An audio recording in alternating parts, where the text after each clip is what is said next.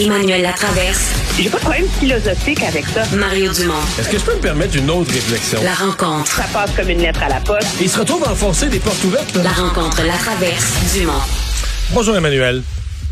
Bonjour. Alors, euh, ben, tout s'est joué à la Chambre des communes cet après-midi, alors que les partis euh, d'opposition se sont unis, euh, ont voté en faveur de cette motion euh, pour montrer la porte à David Johnston, le rapporteur spécial dans le dossier de l'ingérence. Mais bon, ce matin, Justin Trudeau avait bien exprimé à son arrivée à la Chambre des communes qu'il voulait le garder. Monsieur Johnston avait sa réponse toute prête, a émis un commentaire tout de suite après le vote pour dire qu'il respectait bien l'opinion des députés de la Chambre des communes, que lui allait continuer son mandat. Oui, parce que euh, maintenant, euh, il a essentiellement euh, éclairci le débat. Monsieur Johnson ne peut plus prétendre être un rapporteur spécial vraiment indépendant. Il prend ses ordres du gouvernement et exécute les volontés du gouvernement. Donc, vrai il est au ça, service hein? du gouvernement de Monsieur Trudeau. Alors, euh, quiconque avait des doutes, là, euh, maintenant, euh, c'est clair. Euh, son indépendance il l'a lui-même désavoué, alors c'est déjà ça de régler. Moi, j'ai bien de la misère à comprendre comment quelqu'un peut prétendre vouloir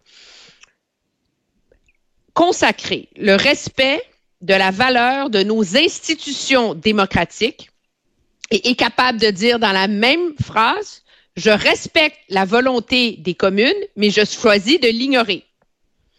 Je veux dire, s'il y a une chose d'importante qui devrait être importante dans notre société, parce qu'on est un système parlementaire, faut le rappeler, on n'est pas un système présidentiel.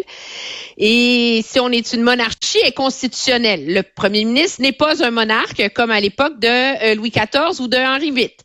Alors, la réalité, c'est que c'est la volonté de la Chambre des communes qui doit primer dans une démocratie. Et moi, ce que je trouve c'est comme si tout d'un coup les choses sont devenues très simples. Jusqu'ici, on était dans un débat euh, litigieux autour de l'approche quand même très partisane euh, des partis d'opposition, mais en particulier du Parti conservateur, qui a contribué à mousser la nature un peu toxique de ce débat-là.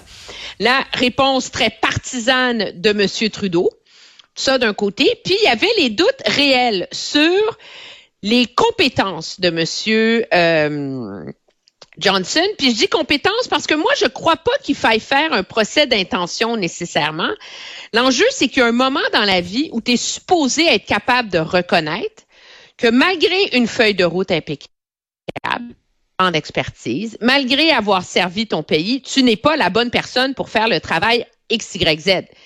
Moi, je m'excuse, là, mais les liens important qu'a tissé M. Johnson avec la Chine, avec des institutions chinoises tout au long de sa carrière. Il n'y a personne qui va me dire que ça ne vient pas, d'une certaine façon, teinter son regard là-dessus. Et surtout, il est quelqu'un qui est issu de la machine du pouvoir du gouvernement. Donc, il est rentré là-dedans. Il est un produit de la machine du pouvoir du gouvernement ayant été gouverneur général et il, il s'est incliné devant le pouvoir des institutions et du gouvernement, de la bureaucratie, des services de renseignement. Il n'a rien remis en question. Ce sont les raisons dans mon esprit pour lesquelles il fallait qu'il se récuse.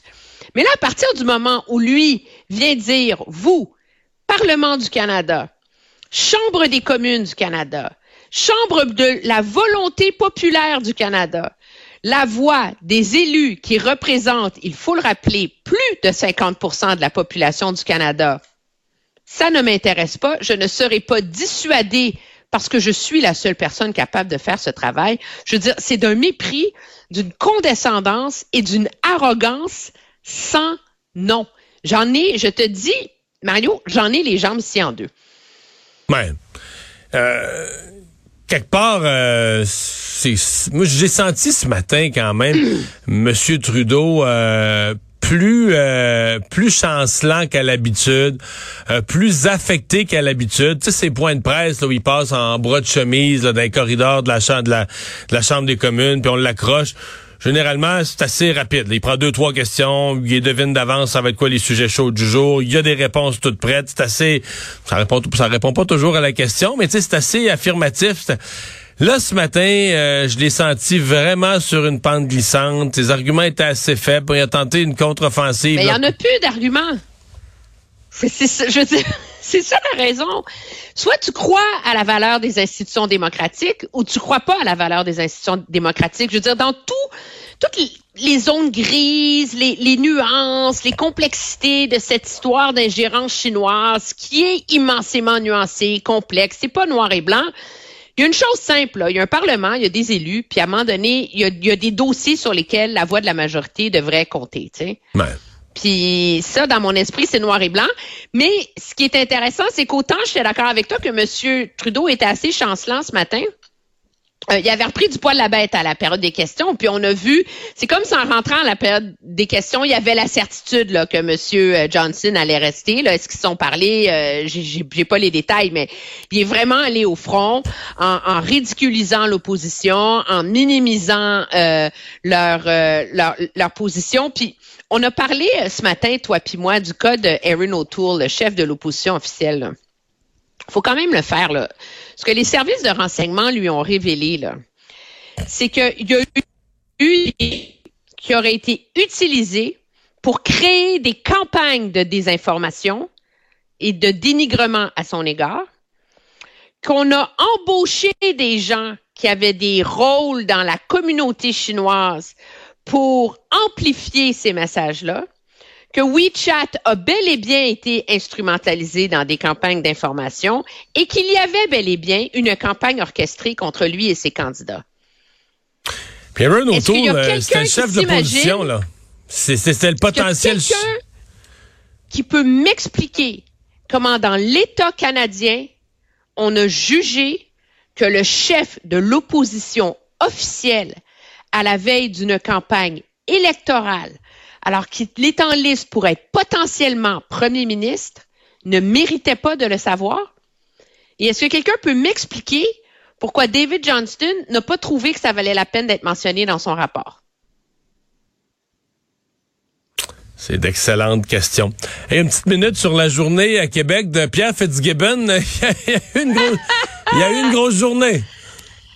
Oui, grosse journée. Euh, premièrement, il est blanchi. Il a le droit de continuer à aller à la chasse euh, au faisant. Moi, je vais dire à un moment donné, je pense que la, dans son rapport, la commissaire à l'éthique, elle a tracé une ligne. Je sais que tous les médias, l'opposition s'accroche à la mise en garde, tu sais, de prudence, d'apparence, de conflit d'intérêts. Mais quand tu un big shot du monde des affaires, puis tu es ministre de l'économie, il va toujours y avoir ce risque-là. Euh, moi, je pense que ça vient un peu régler une qui vient consacrer que M. Fitzgibbon a droit à sa vie privée, même si M. Legault s'est euh, gentiment Il permis moqué de, de, lui un peu. euh, ben, tout le monde rêve de le voir dans son habit euh, Oui. de chasseur de faisans d'époque. là. Euh, C'est sûr. Puis en même temps, ben, il y a cette nomination de Michael Sebia qui vient au moment où là, Québec solidaire brandit le spec, la privatisation d'Hydro que moi je prends avec des grosses pincettes, mais je pense que ça illustre à quel point, à un moment, il y a un devoir de transparence là. Pendant combien de temps le gouvernement va gérer cette, cette espèce de, de zone marécageuse où on ne sait pas où Hydro s'en va et à quoi va servir Hydro dans la vie, ça commence à être un peu difficile, je pense, à gérer comme marasme. Là. Merci, Emmanuel. Très À bien, au revoir.